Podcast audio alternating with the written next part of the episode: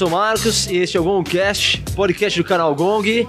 E hoje estou aqui com o Serjão. Olá, Serjão aqui. Com o Emerson. E aí, pessoal, tudo bom? O Rafael. E aí, pessoal, tudo bem? O Rogério. Fala, galera, beleza? E hoje a gente vai falar sobre design, né? O Rogério e o Rafael são design de jogos e a gente tem algumas questões para eles aí.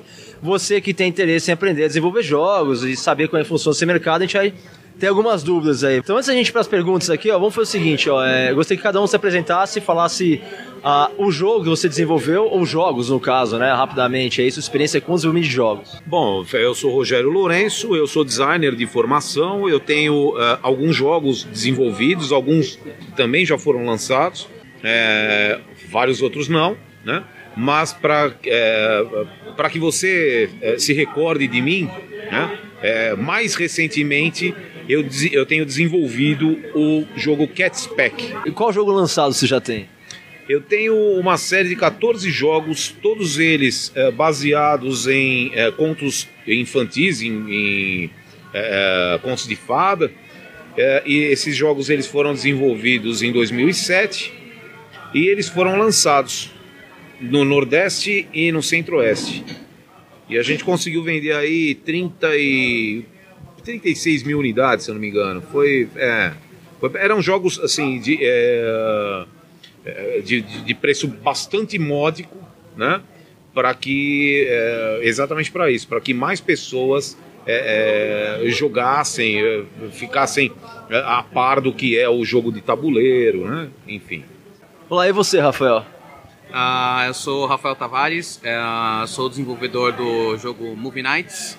Ah, assim, diferente do, do Rogério, eu não tenho, eu não tenho, é a minha primeira assim, tentativa realmente oficial. Já tem outras ideias de jogos criadas, mas esse foi o que eu peguei, desenvolvi e venho trabalhando com ele, assim, já no vindouro Movie Nights. Ah, eu sou publicitário de formação, ah, trabalho na área e essa questão do, acho que o que me fez querer, enfim, desenvolver jogos, eu tinha essa ideia, eu trabalhava muito e minha mãe quando eu era, quando eu era moleque ela trazia, não tinha muito dinheiro para trazer, tipo, comprar os bonecos, ela trazia muita folha, aqueles sabe, aquelas do papel de fax, que você destacava, ela trazia e falava, ah, você gosta de desenhar, desenha aí. Com isso eu fazia tipo jogo de Fórmula 1, fazia jogo de Mario Kart, chamava o pessoal do meu prédio, então sempre tive isso e eu sou mestre de RPG. Então essa coisa da criação, ela sempre esteve ali. Ah, o passo para ir pro jogo de tabuleiro foi quando, enfim, eu joguei, eu falei, puta que pariu, é isso. Então, desde então, desenvolvi a ideia e fui trabalhando. Agora estou em cima do Movie Nights. Ah, agora eu acho que seria legal o Rogério contar pra gente de onde veio a inspiração dele para começar a desenvolver jogos e tudo mais. Ah, galera, vé... criação sempre teve comigo, né? Vé... Na, na minha vida toda e tal. E eu me recordo quando eu estava pouco antes de, de, de entrar pro, pro ensino médio, né? isso já tem algum tempo. Né? É, eu já jogava muito jogo de tabuleiro que tinha, o que havia no Brasil, né? Jogos da Grow, é, Estrela e tal, naquele, naquele momento. E eu gostava muito, né, naquela, naquele, naquela época, de desenvolver é, é casos para o Scotland Yard. Então eu desenvolvi muito o caso por Scotland Yard, chamava os meus amigos e a galera jogava e curtia e tal.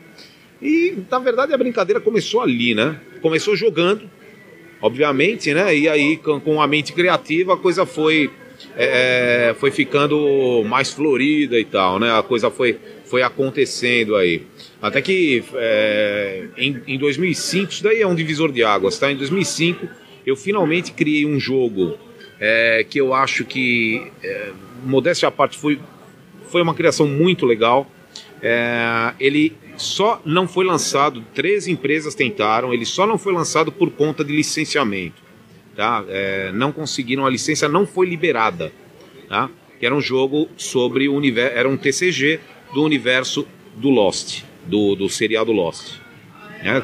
Então, é, enfim, realmente foi muito bom ter criado e foi uma frustração, né? Porque três empresas queriam lançar o um negócio e tentaram através de vários países e tudo mais, mas infelizmente não rolou, porque naquela época a, a, empresa é, é, só licenciava as coisas de Lost aqui é, DVDs e, e, e, roupas e tal. Então, infelizmente não rolou, mas é, é isso aí. Esse foi praticamente o meu início. Quando vocês vão desenvolver, vocês têm assim, algum processo de, de criação? Assim, tive, é, você teve uma ideia, aí você, você, você prototipa, você fez alguma coisa assim? Ou é, assim, como, como que é o processo de desenvolvimento de vocês? Qual que é o, como que vocês criam jogos? Vocês têm algum processo para isso? Como começa o processo criativo?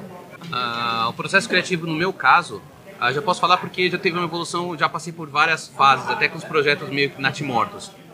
Mas como funciona? Eu deixo ele fluir.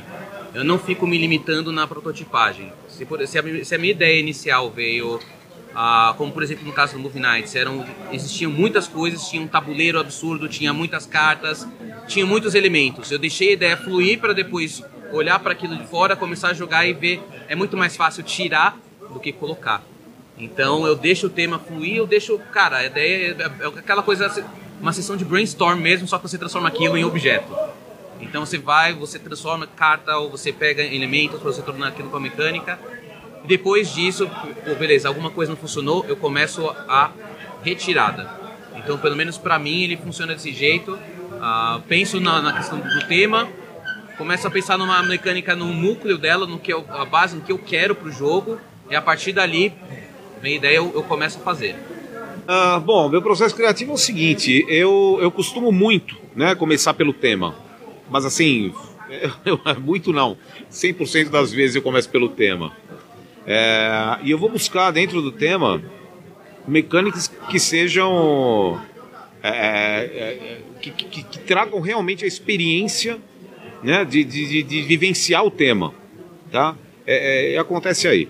Uh, eu, eu sou muito visual. Então eu, uh, além de. Eu começo a pensar e tal, começo a escrever alguma coisinha. Uh, em nível assim de regra tal.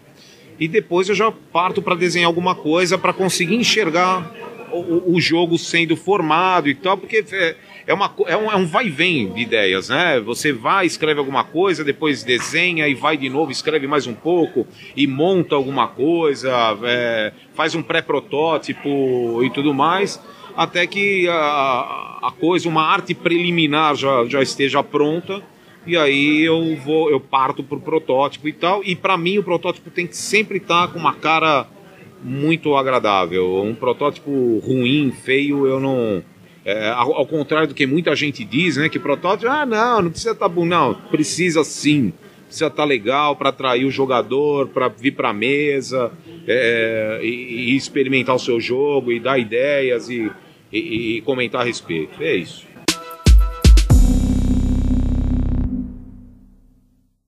Bom, a gente conseguiu capturar outro designer aqui, chegou o Leandro. Leandro, você pode se apresentar pra gente? Bom, meu nome é Leandro Maciel, eu sou designer de jogos. Já tenho um jogo publicado fora do Brasil, que é o Carta Nostra. E agora vou ter alguns jogos meus que vão serão publicados aqui no Brasil muito em breve. Trarei novidades aí que tá ficando um negócio bacana. E basicamente é o processo de, de criação, né? Então eu sempre penso no tema primeiro, eu cato o tema e penso o que, que seria legal, né, para mim. O que, que eu gostaria de ter um tema que eu acho que me, que, que me encanta. Aí, ah, beleza. Ah, eu pego o tema e tento criar mecânicas, como o Rogério falou, né? Eu tento criar mecânicas que se enquadrem dentro do, do tema. Só que eu sou um cara zero escrita, eu não escrevo nada. As ideias estão na minha cabeça, no, no, manual eu só vou fazer o manual depois de 200 playtests. Aí que eu vejo que o negócio está redondinho que eu escrevo o manual. Mas eu escrevo algumas coisas no papel para não perder as ideias, né? São bem, bem tópicos mesmo. E aí, o que, que eu faço? Eu geralmente costumo fazer o visual o máximo possível, assim. É, tentar. Eu, eu, eu, dificilmente eu faço é, jogo que tem texto. Eu não gosto de jogo que tem texto. Porque, pela experiência que eu passei lá fora, o jogo iconizado ele vende mais fácil, né? Então ele tem uma aceitação mais fácil das, das editoras, de público. Você não consegue, você não consegue restringir você evita a restrição de público também. Então, os meus critérios básicos para fazer qualquer jogo é: eu consigo representar a ação de uma carta ou de qualquer outra coisa em ícone? Dá. Então eu sigo em frente. Uh, eu consigo representar aquilo de maneira lúdica o suficiente sem eu precisar ter cor ou alguma outra coisa, através de símbolos somente? Consigo. Então, próximo passo. E aí eu parto para o desenvolvimento do protótipo para deixar o protótipo mais prontinho possível. Eu sempre testo com um círculo de pessoas que são pessoas bem próximas primeiro, para ver se a, se a coisa flui. E geralmente eu escolho pessoas que não são do meio, que não jogam, não estão acostumadas a jogar jogos tão frequentemente. Eu testo com eles. Se passou neles e o jogo teve fluidez, aí eu começo a trazer para o grande público, né? Aí eu jogo, boto o jogo na mesa para o grande público e deixo o grande público testar e aí que vem as opiniões, principalmente as críticas, que aí em cima das críticas eu vou pegando aquilo que eu acho que realmente é relevante, que vai, que vai acrescentar alguma coisa no jogo, que nem toda crítica é relevante, né? às vezes ela é só uma crítica. E aí eu pego o que eu acho que é relevante, faço o merge das ideias que eu tenho e vou seguindo até, o, até um ponto que eu acho que ali chegou. Porque se você não, não se dá um limite, o jogo, cara, ele vai. Você vai ficar três anos desenvolvendo o jogo, o jogo nunca vai sair do papel, entendeu? Então, basicamente isso. E agora eu queria saber como é que vocês pensam os componentes. Se vocês levam em consideração questões financeiras para o projeto, se é algum desejo pessoal de vocês, se tem envolvimento com o tema ou não, ou alguma outra questão envolvida. Por favor, Rafael. Ah, no meu caso, eu sou apaixonado por cinema, então o tema tem envolvimento muito grande com, com, com cinema. E, e a questão do desenvolvimento, eu penso, sim, existe o desejo pessoal. Ah, quero ter, logicamente, a, meu, a minha primeira tentativa, enfim, eu, vou publicar o jogo, enfim, como isso, isso é uma outra questão. Mas eu penso nas questões dos componentes, em, no meu caso, em manter eles na, numa produção mais viável. Então, como manter, como fui pensando no meu jogo, como disse anteriormente, na questão do, do da prototipagem. Deixei a ideia fluir, coloquei tudo que é elemento que veio na minha cabeça. A partir dali eu começo a cortar, cortar, cortar, cortar até chegar no momento assim, ok, isso aqui tá. É quando você pegar uma, uma pedra bruta, você vai, você vai lapidando. lapidando. você vai polindo, você vai lapidando, você chega numa forma, ok, isso aqui, sim, já tá, já está numa forma em que, além de ele ser um produto, assim, ele é viável. Tem muita gente que às vezes quando vem com um protótipo, até uma coisa que o Rogério falou, tipo, ele traz, além às vezes do protótipo não ser tão atrativo visualmente, mas ele também não é pela, quantidade de coisas, as pessoas vão olhar e falar assim, cara, se você vai apresentar depois, assim, não dá. Não vai ter que ter muita coisa, vamos ter que limar isso. Quando você já chega no estágio avançado de componentes, de utilização de componentes, isso faz uma diferença absurda. Absurda. Ah, cara, eu vou responder essa pergunta começando com uma frase bem conhecida, né? Eu tenho um sonho. e esse sonho é sempre buscar a melhor característica visual para o jogo. Né? É claro que, é, mercadologicamente falando, nem sempre né, o meu sonho é viável, claro. E aí a gente precisa é, apelar para um plano B e às vezes até um plano C. Né? É, mas a princípio eu não me limito nos componentes. Eu penso sempre no melhor tipo de componente e tal. E no final da história eu vou tentar disponibilizar pro, pro jogador a melhor experiência, né? Dentro da, da, do universo daquilo que foi criado. É isso aí. Bom, eu geralmente eu penso primeiro no mercado que eu quero atingir com o jogo, né? Então eu, eu sempre procuro primeiro começo com um jogo no formato de carta. Como é que ele seria se fosse um jogo só de carta? Para poder deixar ele mais barato, a produção ser mais, mais tranquila.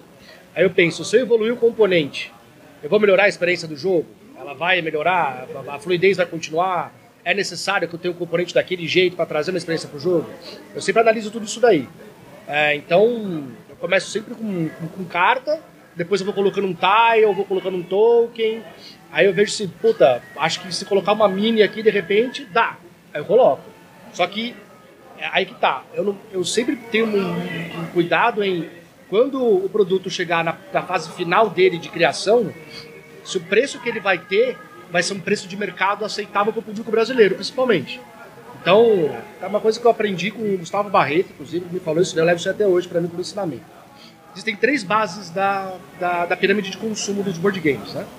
Então, você tem aquela pirâmide que vai do zero até os quase 200 reais ali, né? Você vai entre os 100, 100 e poucos reais. Você tem a segunda base que vai dos 150 aos 250, quase 300 reais. e você tem os caras que vão de 300, 350 para cima, né? Então eu costumo sempre criar jogos que fiquem na base da pirâmide. Por quê? Ali é onde você tem o maior número de jogadores que você consegue atingir. Fazer para esses caras não é tão fácil quanto parece, porque eles são um público de entrada e ao mesmo tempo são públicos que são jogadores que quem está na parte de cima também joga o que está na parte de baixo. E não o contrário, quem está embaixo geralmente não joga o que está em cima, porque às vezes não é muito o foco dele.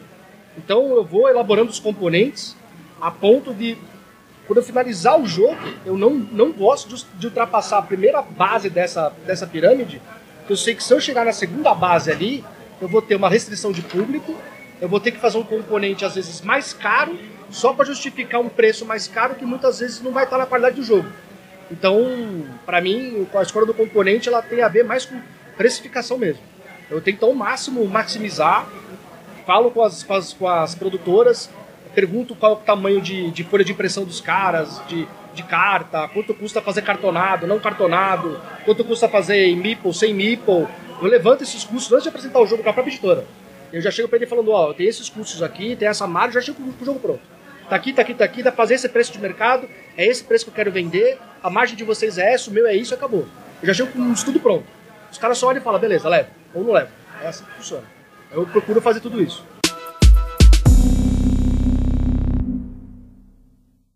É, existe alguma dificuldade que vocês sentem pra, na parte de criar um jogo, assim, alguma coisa que, que, sim, que marca vocês na, na, parte que é uma dificuldade pessoal ou de, vocês acham que é comum dos, dos designers para criação de jogos? De repente até uma trava, né? Sei lá. Ah, no meu caso, uh, diferente do Rogério e do Leandro, eu sou iniciante, então eu estou trabalhando no meu primeiro jogo. Uh, existem muitas coisas que eu ainda nem conheço que são dificuldades que eu vou conhecer uh, mais para frente. Mas eu diria que assim, a, a maior questão é a questão do balanceamento e tema, que você tem sempre que ficar trabalhando. Ou seja, você quer balancear o seu jogo, mas aí você perde o seu tema. Então, mas quando, quando uma coisa é mais importante que a outra e como você tem que deixar isso num ponto em que as pessoas até percebam, cara, isso não tá, não está balanceado, mas tudo bem. Ou quando existe o balanceamento, mas fala, nossa, mas isso aqui tá, tá tão é um jogo sem sal, sem gosto, sem vida. Ele tá redondíssimo nas regras, mas não tem um tema. Então você precisa ter os dois. Eu acredito que esse é o maior, enfim, o maior desafio no desenvolvimento, que você precisa entregar a experiência, você precisa entregar, no meu caso, a pessoa tem que sentir que ela está no controle de uma sala de cinema, ela tem que sentir as dores do mercado de, putz, eu trouxer o público, mas o filme não é tão bom, eu vou ter o lucro com aquele filme, mas e depois, na outra semana, eu vou ter que manter esse filme ruim? Então a pessoa, o dono do cinema, ele, ele tem, ele sempre tinha essas decisões, pelo menos em salas antigas, ainda tem as, as salas grandes também tem essa questão. Então você tem que trazer isso, você operando a sua sala, essas questões do tema e tem toda a questão lúdica das artes dos filmes, que ele também que ele atrai o jogador, ele acaba uh, emergindo mais, né, tendo mais imersão dentro do, do tema. Então a questão do balançamento das regras e do tema, acho que essa é a, a grande chave no desenvolvimento. Eu acho que também o balanceamento, cara. Balanceamento é a, é a questão mais, mais complicada mesmo. É, e isso não tem outra maneira de fazer senão testando seu jogo, né? E testando com várias pessoas, com diversos tipos de público, é, às vezes exaustivamente, às vezes está tá com o saco cheio, você não aguenta mais ver aquela mesma regra e tal. Aí você experimenta uma outra regra e vê que não ficou bom, aí você volta para a regra anterior, aquela que você já estava cansado de ver, enfim. E é isso, você tem que ficar testando e testando até o negócio ficar redondo e tal. Né? É, como eles falaram, balanceamento é a coisa mais complicada de você fazer, né? Você deixar um jogo bem balanceado é, é difícil, é bem difícil. E é isso que deixa os jogos muito bons, né? Então, eu sempre procuro tentar fazer o máximo de balanceamento possível, mas uma coisa que eu gosto de colocar nos jogos que eu faço é interatividade entre os jogadores. Eu gosto que haja interatividade, não gosto que o, cara se feche no, no, no, mundinho dele tentando ganhar pontos de vitória e depois acabou. Eu tento evitar isso ao máximo. Então isso para mim às vezes é um, é um dos grandes desafios. Por exemplo, eu tenho uma ideia de um jogo para mim que é o o, tô com um tema na cabeça, eu já criei um protótipo e não consigo criar uma interatividade, estou com, com empecilho nisso. Que é um jogo onde existe um Kraken que é cachaceiro e ele está afundando navios piratas que estão passando ali pelos, pelo, pela área dele. O navio que tiver poucos barris de rum é o que sofre a punição. Então, o seu objetivo como pirata, além de roubar o tesouro dos outros, é encher o navio de rum para você dar cachaça pro Kraken. Quanto mais cachaça que você der para ele, ele não afunda o seu, o seu navio. A grande dificuldade do jogo, ele tá bem montadinho assim. Mas a grande dificuldade dele está sendo criar interatividade entre os jogadores. Então agora eu tô nesse, tô, tô- tô- nesse processo. Consegui balancear ele, mas eu consegui criar interatividade. Então, para mim, as duas coisas que mais me travam é como é que eu crio interatividade junto com o balanceamento sem quebrar o tempo. Isso é principal. Não deixar quebrar o tempo. Bom, vocês falaram sobre playtest, vocês têm uma projeção de quanto você playtesta um jogo, até definir que ele está é, redondo, falar, ó, tá bom, agora eu acho que foi suficiente pra mim, deu, é, vou fechar o jogo, agora é questão de conversar com o editor, apresentar o pessoal, porque não vou mexer mais nisso. Ah, no meu caso, eu, assim, eu, eu fiz uma estratégia para o Movie Nights que foi muitas pessoas vão repetidamente aos mesmos eventos, então eu sempre procurava intercalar um mês e outro, eu fazia eventos ah, ah, sortidos, né? Então voltava depois de dois meses e vai pegando uma gama de público maior. Quando você larga o seu jogo, você e as pessoas conseguem estar na mesa. Então são alguns pontos. Um, o jogo funciona sozinho, você não precisa falar mais nada, as pessoas já estão conseguindo se resolver, inclusive corrigindo as regras. Isso é um ponto. O segundo é quando as pessoas falam assim: Poxa, eu posso jogar de novo? Posso jogar de novo? E o máximo, que, que acho que todo mundo fala assim: Cara, eu quero o seu jogo. Como eu faço, como eu consigo. São indicativas, ou seja, você já tem regra, ok. Vontade de jogar, ok. Vontade de comprar. Você já tem os três ali. Você ouviu isso numa quantidade grande de pessoas, numa, assim, no volume e, esse, e numa va- variedade de pessoas. Ou seja, você está com pessoas do- desses eventos de board game, mas também testar com pessoas. Eu levei para um grupo de cinema que eu participo, ah, que ah, é um grupo que se une quinzenalmente, a gente os filmes e depois vai debater. Eu levei o jogo. E são pessoas, é assim, eu sou uma das mais jovens. Eu tenho 34 anos. Cara, o pessoal assim, explodiu a cabeça. Falou assim: Poxa, que legal isso, cara. Eu quero levar isso para as pessoas conhecerem quais são os filmes ou assistir mais. Nossa, eu vou poder explicar como funciona uma sala de cinema. Era exatamente assim.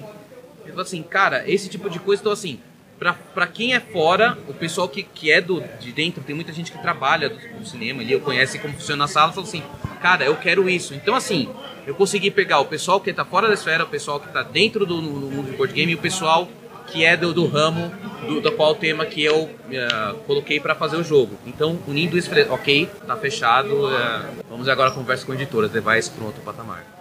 Ah, endosso o que o Rafa falou. é, Vou dar um exemplo aqui, tá? O Catspec é, eu criei e tal, até por, por insistência, eu tinha a ideia, até por insistência do Leandro, que ficou me azucrinando. Não, cria esse jogo, cria esse jogo, cria esse jogo tal. Eu parei lá durante um mês e fiz o negócio.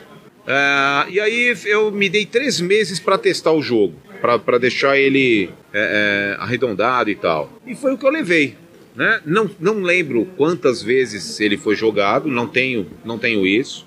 É, mas eu tenho a sensação de que a coisa foi evoluindo conforme, obviamente, né? É, conforme, conforme ele foi sendo jogado e tal, até que a gente chegou é, numa numa regra numa regra satisfatória, né? Num, numa fluidez satisfatória e tal. Ah, e é isso, né? E depende muito do jogo também, porque tem um outro jogo meu, por exemplo, né? Que antigamente ele se chamava Orixá e que agora ele uh, foi alterado. Antigamente eles, ele era é, é, uma espécie de, entre aspas, tá? Batalha de orixás, de baralhos de orixás diferentes, diferentes. E por conta do tema e tal, eu acabei expandindo isso, né? Hoje ele está sob um guarda-chuva chamado Holly, né? E eu tenho é, vários panteões embaixo dessa marca Holly, né? Que aí tem o, o, o panteão dos orixás, né? Que é o panteão iorubá, tem panteão nórdico, panteão grego e oriental e assim por diante. É, esse cara, por exemplo, ele com certeza está levando muito mais tempo para ser arredondado. Por quê? Porque cada baralho de cada deus, tá? É, ele, ele joga de um jeito. Então ele é bem assimétrico. Né? E isso leva muito tempo para acertar. Então, é, ele, com certeza, ele está levando muito mais tempo do que o, o, o Cat Spec, por exemplo. Aí é isso, depende também do jogo. É, eu. Quando eu fiz o meu primeiro jogo, uns anos atrás, que era uma porcaria, era um Tower Defense, assim, bem ruinzinho. E aí ali eu aprendi que o teste ele tem que ser feito primeiro com um círculo próximo, né? Onde você tem proximidade, a pessoa tem facilidade em dar críticas construtivas para você, para você tomar porrada mesmo, que é bom. E aí depois lá eu aprendi que assim, não basta só fazer nesse círculo, porque quando esse círculo atingir o nível de falar tá legal, você tem que sempre passar um nível acima. Então, o que eu costumo fazer? Eu aprendi com o Looney Races, na verdade, a fa- fazer uma média de, de teste. Eu tomei algumas indas e vindas dele aí, fiquei bastante ano trabalhando com ele, inclusive. Fiz muitos eventos com ele, viajei quase o Brasil todo para poder mostrar eles eventos. E aí eu fiz um número que para mim funcionou. Eu fiz isso com Carta Nostra, fiz isso com Looney Races, Fire in the Hole e alguns outros jogos que estão vindo aí. Eu costumo fazer uma média de 200 testes. São 200 playtests com mesas diferentes. E por mais que a pessoa já tenha jogado uma vez da mesa 1, ela está jogando com outras pessoas na mesa 4 de teste, por exemplo. E eu tento testar faixas etárias diferenciadas para ver onde que o meu, meu jogo se encaixa melhor. Então, eu não, já não chego com o jogo tipado falar, ah, esse jogo aqui é para criança, dane-se. Às vezes é, mas quando eu não consigo achar uma, uma tipagem pronta para ele, eu cos- costumo fazer uma média de 50, 60 playtests com grupos de idades. E para mim a maior dificuldade é fazer teste com criança. Porque a molecada é dispersa pra caramba, agitadaça e tal, e aí o bicho pega. Mas quando funciona com eles, cara, você tem certeza que você tem um produto, no meu caso, que eu foco mais em jogos mais, mais base da pirâmide, você tem um jogo bom, que atende o público. Então, por exemplo, Carta Nostra, é um jogo que pra criança funciona redondo. Testei com muita criança o Carta Nostra antes. Looney Races também, ele funciona com criança. Público mais board gamer, ele não funciona tanto. Porque ele não é o foco dele também. Eu entendi que o objetivo dele era trazer para baixo, abaixar o nível dele, deixar mais massificado, que esse público é um público que entraria no hobby jogando ele, por exemplo. É um jogo fácil, um jogo bobinho, mais simples então. Então eu costumo fazer isso. Minha média de playtests é 200 playtests e geralmente quando eu faço mesa oficial de playtest, eu dou um tablet, que eu tenho todo um questionário pronto ali, rápido, que é só para a pessoa ir dando é, pontuação para aquilo que ela acha que é interessante, de 1 a 5. E aí, quando eu vejo que as três últimas mesas que eu fiz man- manteve a média de pontuação, eu faço mais três mesas usando o mesmo sistema. Se ele manteve essa média de pontuação, aí eu- ali eu já entendi que a regra do jogo está pronta. Dali eu não preciso mexer mais nada. E aí eu só vou fazendo playtest para poder pegar mais dado mesmo. Só para poder pegar mais dado, mas geralmente eu vou, vou fazendo isso.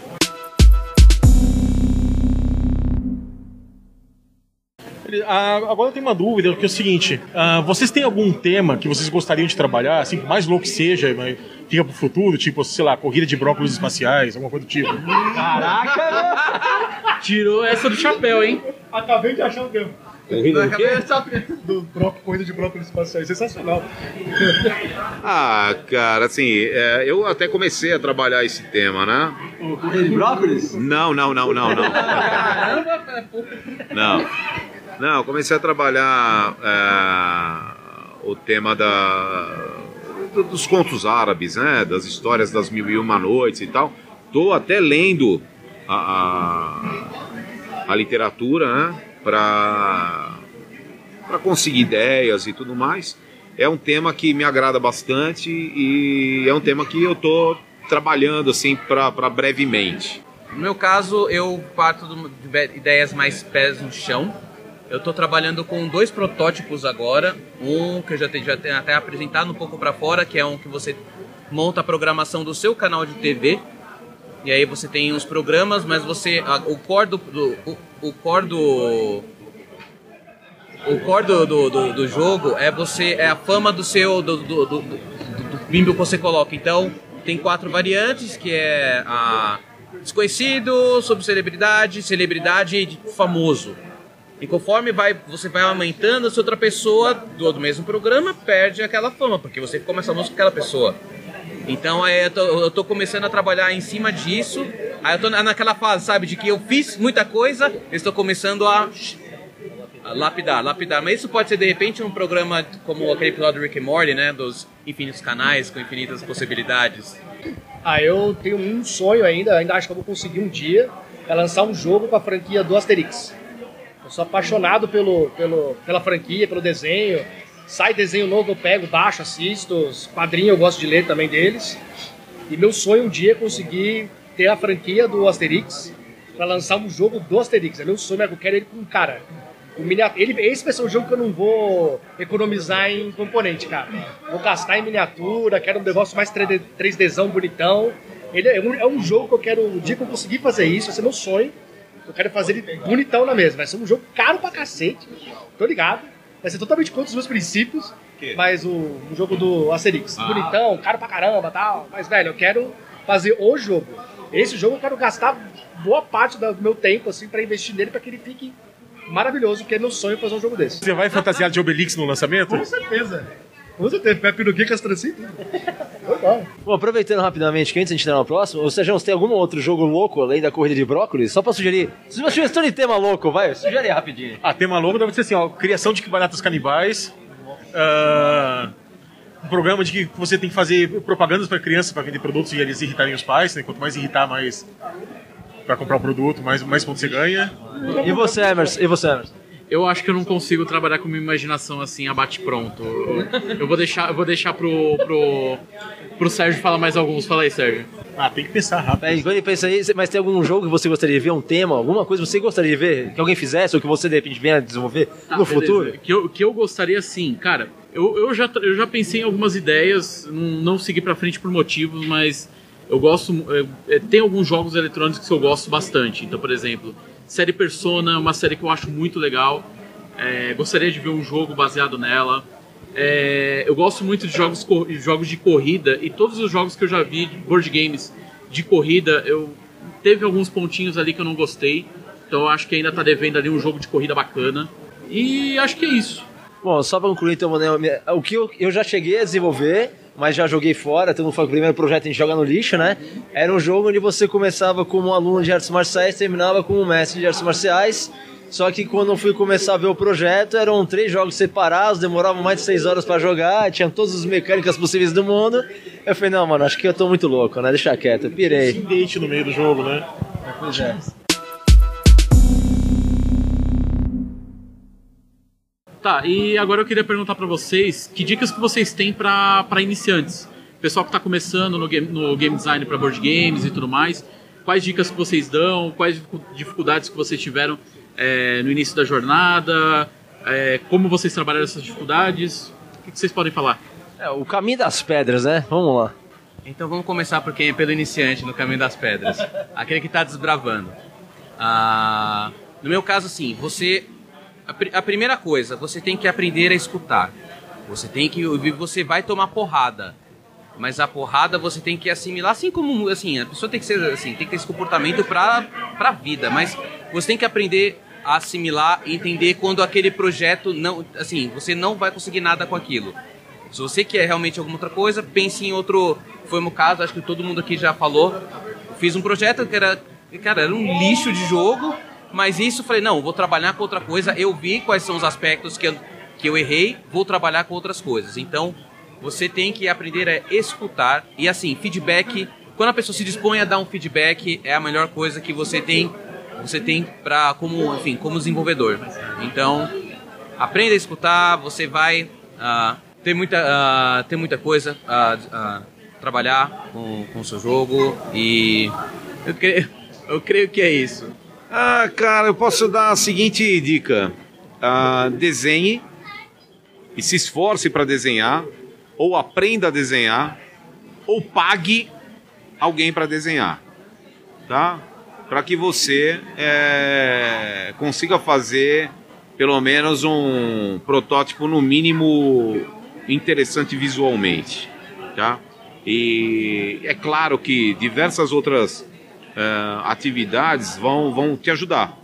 Né? Saber um pouco a respeito de design é interessante, né? design gráfico. Saber um pouco de produção gráfica é extremamente interessante. Você saber a respeito de modelagem tridimensional é interessante. Conhecer processos de, de eh, fabricação em madeira, em, em metal, em plástico é interessante. Tudo isso ajuda bastante, tá? É, e é isso aí. Essas são as minhas dicas. É, eu uso a tática do é, KYC, que em inglês é Know Your Customer, né? Conheça o seu consumidor. Então, primeira coisa para quem está começando, para quem que você está desenvolvendo esse jogo? Ah, você vai desenvolver o jogo para quem? É, o tema é é você que gosta do tema? Ah, eu gosto. Então você está fazendo um jogo para você, não leva para as pessoas. Faz para você em casa, testa o quanto você acha que tem que testar e joga você. Porque muito dificilmente o jogo que você faz para você vai atender o, grande público. Eu acho que você sempre tem que pensar. É... Eu vejo muito game designer fazendo isso, cara que está começando. Ah, eu fiz esse jogo porque eu, eu acho essa ideia maravilhosa. Cara, 99% das vezes não é você que tem que achar essa ideia maravilhosa. Quem tem que achar a ideia maravilhosa é o público, é a editora, é quem vai jogar o jogo, tá? Então, é, não vale a pena você fazer uma coisa só para você, sendo que se você pretende lançar aquilo no mercado, você quer que as pessoas comprem a sua ideia, a sua ideia não pode ser só uma ideia que atenda você, ela tem que atender os outros. Então, o primeiro passo para fazer um, um, um jogo legal, pense num jogo que possa agradar o público, tá? Então, é, porque senão você dificilmente vai ter abrangência de, de, mercado, a editora não vai querer comprar a sua ideia, porque aquilo não vai vender. E no final das contas, um jogo é um produto. Antes dele virar um produto, ele tem que ser um jogo. Depois que ele deixou de ser jogo, a editora pega na mão e transforma aquilo em produto. E aí, para transformar aquilo em produto, ele tem que ter abrangência. Então, não dá para você criar só, só para si mesmo. E o que o Rogério falou faz total sentido. Eu não sou designer, não sei nem desenhar boneco palito, velho. O que, que eu fiz? Eu aprendi a mexer no GIMP, que é um software de edição de imagem gratuito.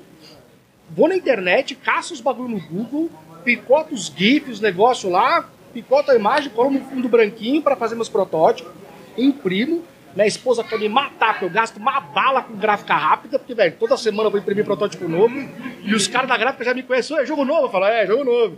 Os caras, ah, beleza. Cara, eu gasto uma grana com gráfica, mas quando eu vou num evento para mostrar o jogo, eu tento deixar o jogo mais bonitinho possível, que é pra, tipo, é, o cara quando ele olha, um, uma pessoa que não tá acostumada a testar protótipo, a pessoa olha, vê aqueles, aquelas cartolinas colada no, no, com cuspe, assim, os caras falam, velho, não vou perder meu tempo para pegar um negócio que vou ter que ficar lendo que o cara escreveu à mão, entendeu? Então, assim, eu me dou o trabalho de fazer isso porque eu sei o trabalho que é fazer isso. É, então, eu vou lá, sempre faço. Agora, qualquer protótipo que eu faço, cara, eu procuro sempre focar no, no design e procuro primeiro entender se que aquilo que eu estou. O trabalho que eu vou ter naquele produto que eu estou fazendo, aliás, naquele jogo que eu estou fazendo, deixará ele se tornar um produto lá na frente. Ele pode virar um produto? Ele consegue ser concorrente de outros que são similares? Quer dizer, se o jogo é similar a outro, ele consegue ser um concorrente? O que, que eu tenho de vantagem com relação a isso? Tenho que pensar de maneira mercadológica, não, não, não da maneira fantasiosa, ah, porque meu jogo é meu, meu jogo é maravilhoso. Isso não acontece e 90% dos designers caem nessa, nessa primeira fase. O cara cria o jogo, acha que o jogo é maravilhoso, aí no primeiro evento que ele vai, é porrada, porrada, porrada, porrada, porrada, porque vem uma cacetada de críticas e às vezes o cara não sabe aceitar essas críticas.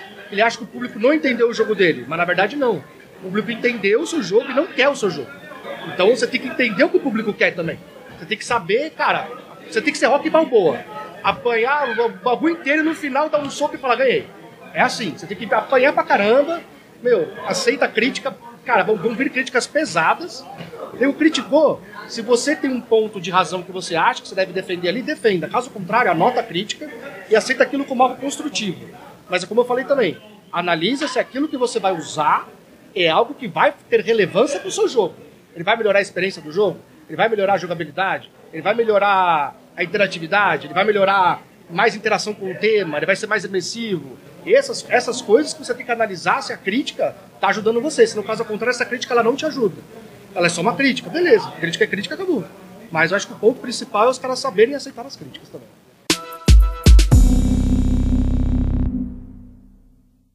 É, antes de encerrar aqui também, eu queria fazer uma pergunta. Vocês costumam estudar jogos jogar o mais possível, é, diferente possível de jogos assim, porque eu já vi muito desenvolvedor que traz aqui na Lab jogo, e o cara traz o jogo e fala, ó, oh, o jogo que eu apresentei, não sei o que, o cara sempre aluga a gente para apresentar e aí eu vejo o jogo, eu falei, meu, você já jogou isso, jogou aquilo, o cara não jogou nada. Então é hábito de você, é hábito de vocês conhecerem o mais, a maior quantidade possível, variada de jogos. É isso não é? É comum isso?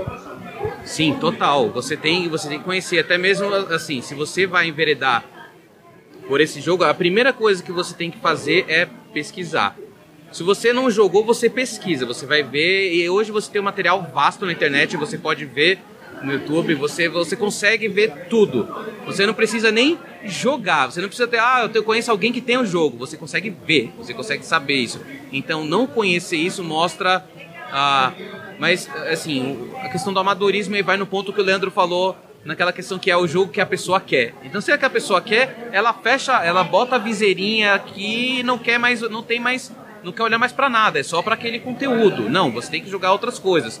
É até interessante falar que nem ele, tá, ele acabou de sair de uma mesa. Quem jogou um jogo de samurais no espaço com, com nave, e aí voltando aquele tema louco, então assim, cara, isso vai entrar para esse dado. Isso aqui vai manter informação ali, beleza.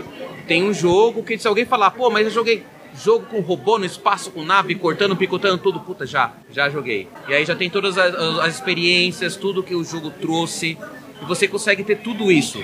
E aí você nem precisa jogar, então você já tem a internet hoje que já tem todas as informações, você tem, tem vários canais, tem o próprio pessoal do, aí já fazendo a, o jabá aí, né, vários vídeos do, do, do pessoal, do, enfim, do Gong, com, meu, tem um monte de gente, um monte de produtor que mostra, que se dá o trabalho de colocar, cara, ó, é, o jogo funciona assim, cara, até protótipo você já consegue ver, já consegue ver como funciona. Então, às vezes você pô, tem um cara com a mesma ideia, você já, você já olha e puta, não, vou ver outra coisa. Então, assim, pesquisa, já para não apresentar isso, ou apresentar, putz, isso aqui já vinha em outro jogo, você já jogou? Ah, não. Então. A pergunta é: com que frequência você conhece novos jogos? E a resposta, o tempo todo. É, eu procuro, na verdade, como eu não tenho muito tempo para jogar, eu procuro, na verdade, ver bastante gameplay para poder aprender mecânicas. Então, que mecânica que tá vindo nova, que tipo de, inter de interatividade. Essa mecânica é uma mecânica que gera interatividade. Eu sempre procuro mecânicas que tentam dar um pouco mais de interatividade. Então, eu sempre olho mecânicas. Então, ah, eu jogo jogo? Jogo, adoro jogar. Jogo sempre jogos diferentes. Procuro jogar jogos que eu nunca joguei, para ver se naquele jogo tem alguma mecânica que vá agregar conteúdo. Então, para mim, o grande segredo assim da minha base de estudo é mecânica. Porque quanto mais mecânicas eu conheço, mais leque de opções eu tenho para usar nos meus jogos. Eu acho que é o que todo designer devia fazer, não é nem estudar o jogo em si, mas estudar a mecânica daquele jogo. O que aquela mecânica faz? Tenta, tenta abstrair ela do tema e tenta ver qual, o que ela faz você fazer, entendeu? Acho que esse é o grande ponto. E, e onde, em outros jogos, ela também se encontra, Sim. né? Onde ela está presente. É. É isso né? mesmo. De que maneira ela funciona em diferentes jogos, é, né? Isso é, isso mesmo. Como é que ela pode ser aplicada N e N vezes sem ser a, a mesmice, né? Ela pode. Mecânica de deck building. Tem uma porrada de jogo, mas são todos jogos diferentes. Porque o cara pega o deck building, dá uma mexida nele ali, faz um deck building dele e tudo mais. Então, é assim: estude mecânicas. Olha as mecânicas, analisa, cria um leque de mecânicas na sua cabeça. Eu sou um designer que gosto mais de mecânica X, tem designer que gosta da mecânica Y. Então entenda as mecânicas para entender aquelas que você gosta e tem mais facilidade de criação mais facilidade de, de interatividade, entendeu? Acho que esse é o ponto. Bom, em nome da equipe queria agradecer vocês três por, por toda essa, essa entrevista e queria deixar o espaço aberto para vocês falarem o que vocês quiserem. Se quiserem fazer algum jabá ou alguma coisa do tipo, fiquem à vontade. Ah, no meu caso, pessoal, tem o Instagram do jogo, do Movie Nights, movienights.game, então toda a parte do desenvolvimento do jogo, enfim, já mostrando um pouco das ilustrações, eventos, então até mesmo sobre a vindoura produção dele. Então só acompanhar lá no Instagram. Acompanhe também no Instagram o Catspec BG, né? B de Bird, G de Game. É, em breve vocês vão ter notícias a respeito desse jogo e uma reedição daqueles jogos de contos de fada. Aguardem. É, o que eu tenho para dizer é Carta Nostra is coming, tá? Então Logo, logo teremos a versão brasileira aí. E ela vai vir com uma micro expansão já também. Então, um brinde para os brasileiros, brazucas que esperaram tanto tempo a gente ter o jogo aqui. E outros jogos virão muito em breve também. Já está tudo encaminhado aí, não posso abrir mais. Mas, é, finalmente, meus jogos vão vir para o, para o Brasil. Vou conseguir. É um sonho também conseguir lançar meus jogos aqui no Brasil. Então, aguardem que em maio, Carta Nostra eles comem. Tá chegando aí. Oh, tem até data já. Tá. Bom, é isso, né? Mais alguma coisa a acrescentar? Acho que só que todos os links que eles passaram vai estar nos comentários e é isso aí. Isso aí, então. Valeu, gente. Obrigado pela audiência. Qualquer coisa é só mandar e-mail para sitegung.gmail.com e até uma próxima. Valeu.